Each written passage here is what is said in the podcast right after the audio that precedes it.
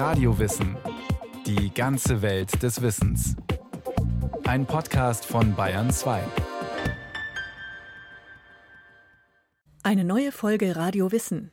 Man glaubte, sie zu kennen, die Schriftstellerin Luise Rinser.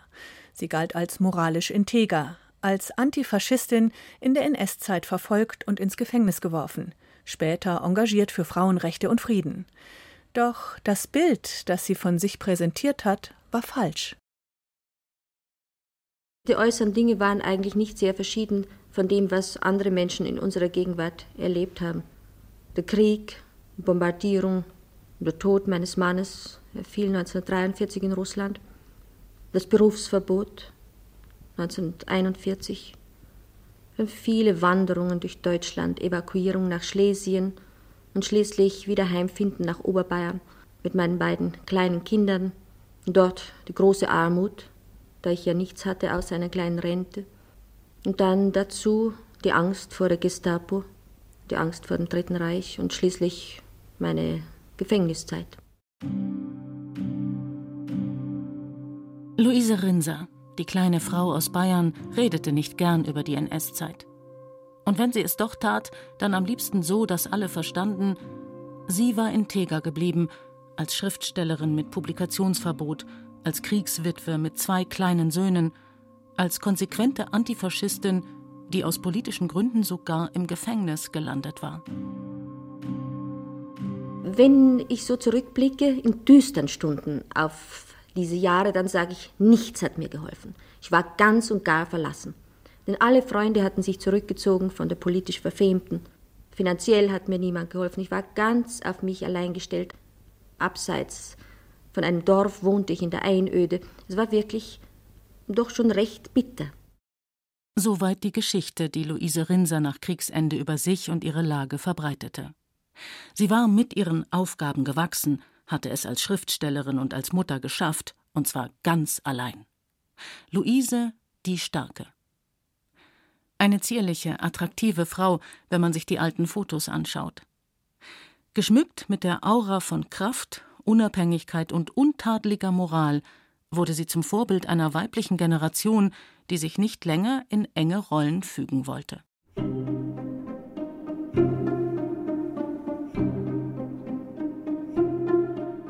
Mit kräftigen Strichen arbeitete Rinser an dem Bild, das die Welt von ihr haben sollte.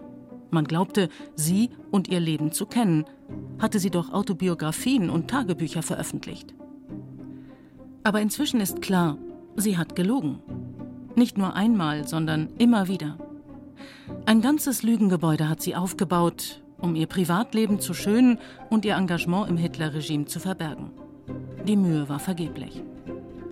In jahrelanger akribischer Kleinarbeit hat Rinsas Biograf, der spanische Philosoph und Theologe José Sánchez de Morillo, nach ihrem Tod die Fakten aufgedeckt und 2011 eine Enthüllungsgeschichte vorgelegt, mit der niemand gerechnet hatte. Von wegen Nazi-Gegnerin. Todtreu verschworene Wächter heiliger Erde, des großen Führers verschwiegene Gesandte, mit seinem flammenden Zeichen auf unserer Stirn, wir jungen Deutschen, wir wachen, siegen oder sterben. Denn wir sind treu. Diese Zeilen, 1935 veröffentlicht in der Zeitschrift Herdfeuer, dazu Prosatexte und weitere Gedichte, hatten Kritiker Luise Rinser bereits in den 80er Jahren vorgeworfen. Doch sie stritt ab. Erst die Urheberschaft, später die Freigabe zur Veröffentlichung. José Sanchez fiel bei seinen Recherchen aus allen Wolken. Das erste, was ich entdeckt habe, war ein Bericht, als sie in einem Lager Ausbilderin von Jugendgruppenführerinnen, also Hitler-Gruppenführerinnen. Also nicht nur was sie dabei, sondern sie hat die Führerinnen ausgebildet und darüber in Herdfeuer einen Bericht geschrieben. Also so wie sie geschrieben hat, ganz lebendig und den Leser angesprochen. Mich hat das umgeworfen. Sie war mittendrin in der Ideologie. Sie war begeistert. In Rinsers Bericht über den 27. Dezember 1933 heißt es 8.25 Uhr Morgenfeier. Wir stehen im tief verwehten Garten um den Flaggenmast. Nach einigen Tagen haben wir schon gelernt, mit fröhlichen Gesichtern im Schneegestöber zu stehen und dem steifen Nordost eines unserer kräftigen HJ-Lieder entgegenzuwerfen, während die rot-weiße Flagge steigt. 18.30 Uhr Einüben von Sprechchören oder politische Schulung. Wir lesen, sitzend vor einem Bild des großen Führers, aus D. Dietrich mit Hitler an die Macht und sprechen anschließend daran über politische Begriffe. 22 Uhr. Unter dem Blick des Führers geht die Ideologie des Nationalsozialismus in die Auszubildenden ein. Gehorsam ist ein zentraler Begriff. Es geht um die Formung des arischen Menschen, dessen rassische Überlegenheit anhand von politischer Schulung, Leibesübungen und Arbeitsfleiß gefestigt werden soll. Und die Beschreibung des Silvestertags wenig später? Führer, Dir diesen ersten Gruß im neuen Jahr, dir unseren heißesten Wunsch, Heil dir. Unsere Obergauführerin spricht zu uns über unsere Arbeit, kurz und knapp. Wir geloben ihr, unter dem verpflichtenden Zeichen des Hakenkreuzes, durch Handschlag, durch sie hindurch dem Führer, Treue, Gefolgschaftstreue. Die Flagge geht zum letzten Male rauschend nieder. Wir singen, wenn alle untreu werden, so bleiben wir doch treu. Unterschrift Junglehrerin Luise Rinser. Damals ist Rinser 22 Jahre alt. Ich war selber sehr überrascht, weil ich sie in all den Jahren, in denen ich mit ihr zu tun hatte, sie im Lichte ihres Mythos gesehen habe, also so wie man sie kannte. Erst später, im Laufe der Forschungsjahre, es war so über fünf Jahre, und nachdem ich eben vor allem Briefe an Schriftsteller wie Hermann Hesse, Ernst Jünger, auch teilweise an den Pädagogen Seitz, Erst diese Briefe haben dann ein völlig anderes Bild gezeigt und das hat mich umgeworfen.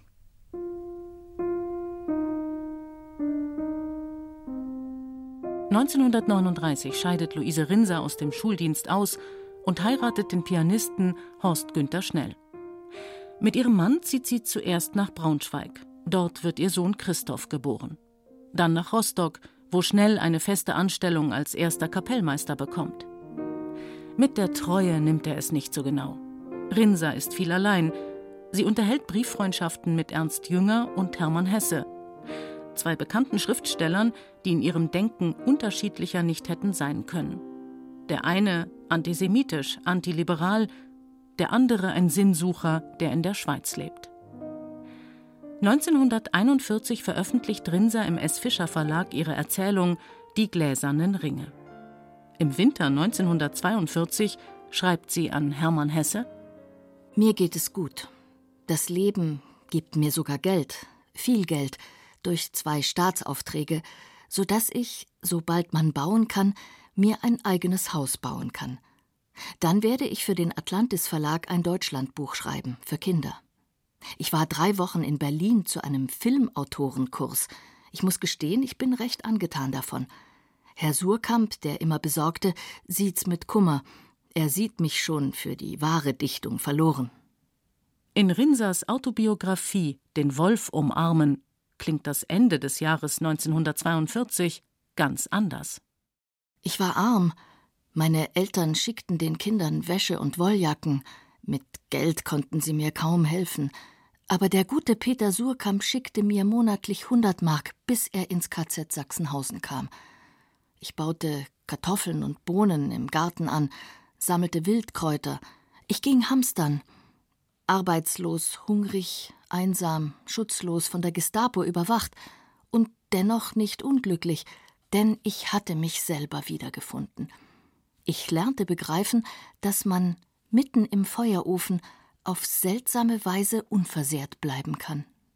1942 hat sie für die UFA an einem äh, Drehbuch mitgearbeitet und immerhin, glaube ich, 6000 Reichsmark Honorar bekommen, was ein dicker Batzen Geld war.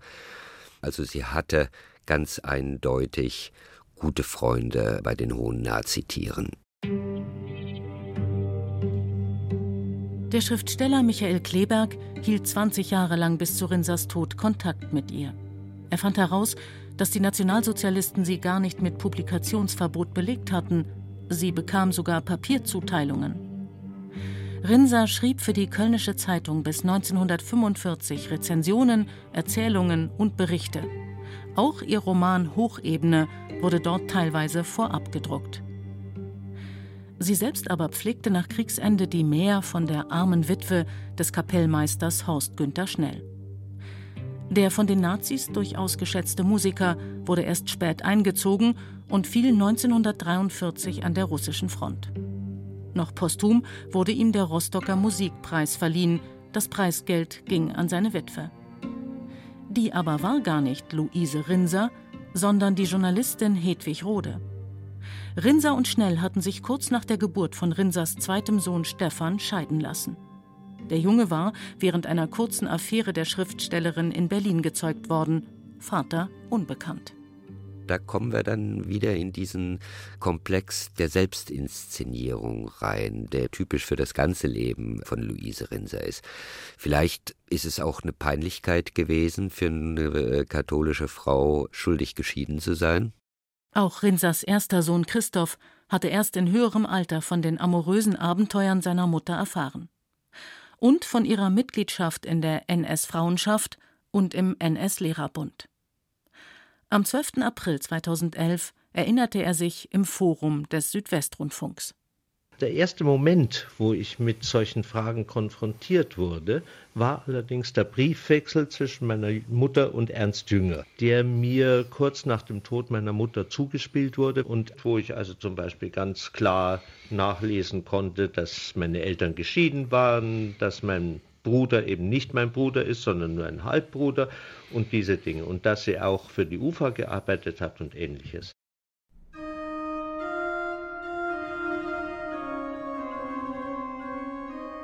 Luise Rinser war streng katholisch aufgewachsen, als Einzelkind sehr ehrgeiziger Eltern. Ihre Mutter sei zwar eine wunderbare Erzählerin, aber auch eine harte Frau gewesen, schreibt sie. Und ihr Vater? Rinser liebte es, ihm beim Orgelspiel in der Kirche zu lauschen.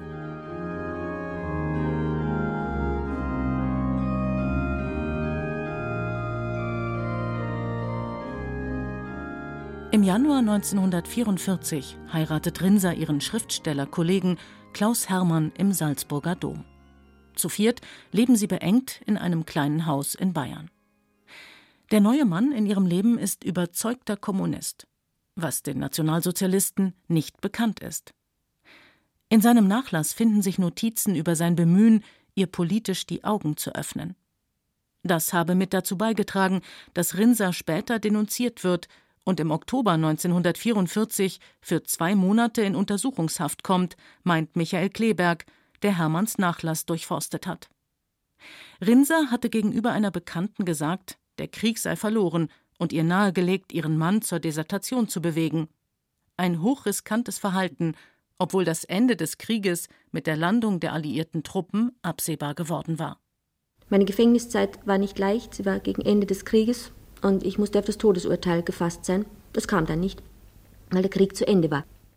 Die Wochen im Traunsteiner Gefängnis sind hart, das Essen schlecht, ein Eimer als Toilette, ab 20 Uhr kein Licht.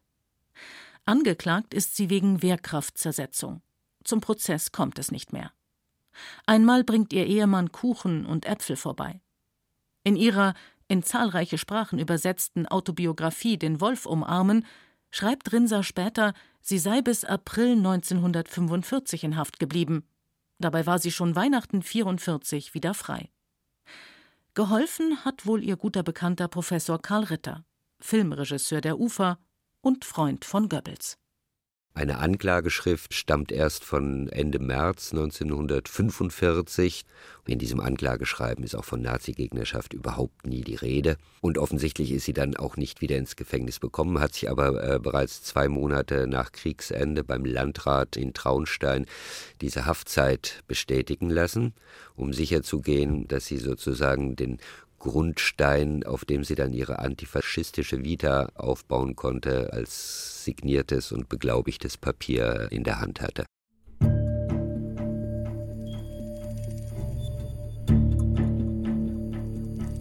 Mit diesem amtlichen Schreiben setzt Rinser den Mythos ihres antifaschistischen Lebens in die Welt. Ihr Mann und sie haben, wie die meisten, wenig Geld, wohnen in ihrem kleinen Haus in Kirch an Schöring. Aber beide schreiben viel. Sie hält politische Vorträge rund um das Thema Entnazifizierung und betont in einem Brief an Hermann Hesse, sie seien selig, dass die Gestapo nun nicht mehr ihre Schritte belauere und abends vor den Fenstern stehe. Als habe es je eine Überwachung gegeben. Im Frühjahr 1946 antwortet Rinser auf einen Brief Hermann Hesses: Es ist alles wahr, was Sie schreiben. Keiner will es gewesen sein. Jeder will entnazifiziert werden. Besonders abscheulich finde ich, wenn Leute nun kommen und sagen, ich bin doch nur ein Mitläufer gewesen. Lieber noch ein böser, echter Nazi, vom Teufel getrieben, als bloß ein Mitläufer. Ja, dies ist alles scheußlich. Aber so sind die Menschen doch. So sind die Menschen. Sie selbst natürlich nicht. 1949 übersiedelt Rinsers zweiter Ehemann Klaus Hermann in die DDR, sie nach München. Die Ehe, sagte sie dann, sei nie vollzogen worden und irgendwann wieder annulliert, weil sie also ihn nur habe retten wollen vor der Verfolgung durchs Regime. Und da kommen dann solche leichten Unlogiken durch. Also wenn sie so eine ungeheuer notorische Nazi-Gegnerin ist, die angeblich schon seit Jahren von der Gestapo beobachtet wurde, was gar nicht stimmt, wie kann sie dann einem ebenfalls verfolgten Nazi-Gegner irgendwie Schutz durch eine Heirat gewähren? Also da wird nichts draus. Auffallend ist, dass sie immer wieder die Nähe einflussreicher Männer sucht, die ihrer Karriere dienlich sind und ihrer Inspiration. 1948 kam der nächste extrem wichtige Liebhaber ins Haus, nämlich der jüdische Emigrant und Verleger Fritz Lanzow. Und das Resultat dieser Beziehung war, dass Luise Rinser wieder zu S. Fischer zurückgekommen ist, was ja für ihr äh, weiteres Leben auch nicht ganz unwichtig gewesen ist. Also so fügt sich dann das Sexuelle zum Praktischen auf eine wunderbare Art und Weise. In dieser Zeit entsteht der Liebesroman Mitte des Lebens, ein großer Erfolg. Von 1954 bis 1959 ist Rinser mit dem Komponisten Karl Orff verheiratet, damals Leiter einer Meisterklasse der Musikhochschule in München. In einem Interview sagt Luise Rinser, was sie grundsätzlich über Beziehungen von Männern und Frauen dachte. Liebe zwischen Mann und Frau also Eros, war schon immer wichtig. Das stimmt. Es macht unser Leben aus. Ob man es als Banalerotik erlebt oder wie auch immer. Wichtiger Freund ihrer letzten Lebensjahre wird der spanische Philosoph José Sánchez de Murillo, ihr später schwer enttäuschter Biograf. Mit der Verfälschung ihrer Geschichte bis zum Schluss habe Rinsa eine große Chance vertan, meint er. Dass sie nicht die psychische Reife erreicht hat, die ihr ermöglichte zu sagen, nach dem Krieg, ich habe mitgemacht, genauso wie die anderen. Und ich war opportunistisch, genauso wie die anderen. Ich hätte es auch als legitim angesehen, dass sie sagt, ja, es war eine Zeit, wo ein Mensch, der Schriftsteller, eine Frau, junge Frau, verheiratet, geschieden, mit zwei Kindern, wovon eines nicht ehrlich war, wenn man weiterkommen wollte in so eine Situation, da musste man mitmachen. In Rinsers Büchern, nein, da sind die Menschen nicht perfekt. Aber Kritik an ihrer eigenen Person wollte sie nicht hören. Sie zog die Rolle der Ratgeberin vor. Aber warum nur all diese Legenden nach Kriegsende? Christoph Rinser? Zum einen würde ich sagen, weil sie sich zu der Zeit ja innerlich doch längst vom Nationalsozialismus abgewandt hatte und ihm sehr kritisch gegenüberstand. Und dass sie etwas, ich will nicht sagen erfinden, sondern modellieren musste, eine Basis schaffen, auf der sie weiterwirken konnte. Denn im Grunde ihres Herzens freute sie sich ja, dass wieder etwas Neues beginnen konnte, genauso wie sie sich 33 gefreut hatte, weil sie vom Nationalsozialismus ganz anderes erwartet hatte.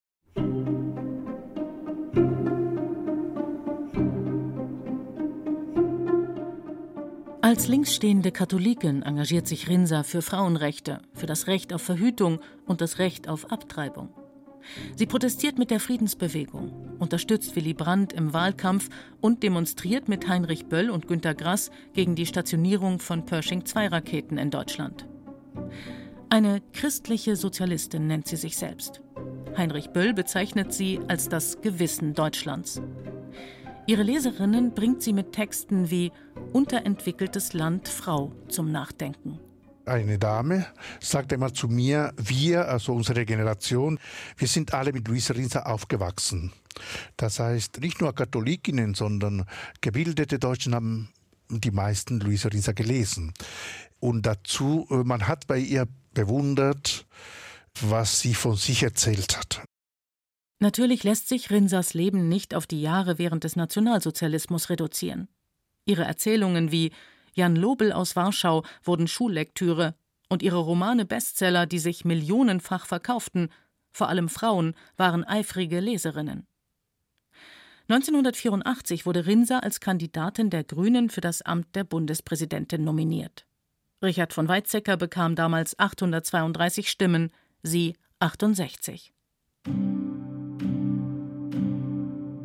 Menschen legen sich ihre Vergangenheit oft unbewusst so zurecht, dass ihr Leben einen Sinn bekommt, sagen Psychologen. Hatte also Luise Rinser ihre nationalsozialistischen Verstrickungen so gut verdrängt, dass sie selbst von der neuen Version ihres Lebens überzeugt war? Sanchez Recherchen ergaben, dass Rinser sogar Briefe, die sie als Fotokopie an den S. Fischer Verlag geschickt hatte, vorher gefälscht hat. Wenn man den Wolf umarmen folgt, also diese sogenannte Autobiografie, die keine ist, dann muss man sagen, 80 Prozent dessen, was da gesagt wird, stimmt historisch nicht. Was bleibt nun nach all diesen Enthüllungen? Da sind ihre Bücher, die zu ihrer Zeit Menschen tief berührt haben, jetzt aber aus der Öffentlichkeit verschwunden sind. Da sind ihre unerreichten Ziele wie die Aufrüstung zu stoppen, die Frauen in der katholischen Kirche gleichberechtigt zu sehen, Pornografie abzuschaffen. Ziele, die heute andere Frauen aufgreifen. Die bei ihrem Lesepublikum so erfolgreiche Nachkriegsschriftstellerin Luise Rinser wäre aber eine bessere geistige Verbündete, hätte sie selbst eine ehrliche Bilanz ihres Lebens gezogen, meint José Sanchez. Und hält fest, Sie hat vielleicht nie den Mut gefunden, die Verantwortung zu übernehmen für das, was sie getan hatte. Luisa Rins hat nie die Kraft gehabt, sie hat nie die Kraft gehabt, eines Tages zu sagen, Leute, ich war auch nur ein Mensch. Das war Radio Wissen, ein Podcast von Bayern 2. Autorin dieser Folge Mechthild Müser. Regie führte Sabine Kienhöfer. Es sprachen Katja Amberger und Irina Wanker. Technik Adile Kurzil. Redaktion Nicole Ruchlack. Wenn Sie keine Folge mehr verpassen wollen, abonnieren Sie Radio Wissen unter bayern2.de slash podcast und überall, wo es Podcasts gibt.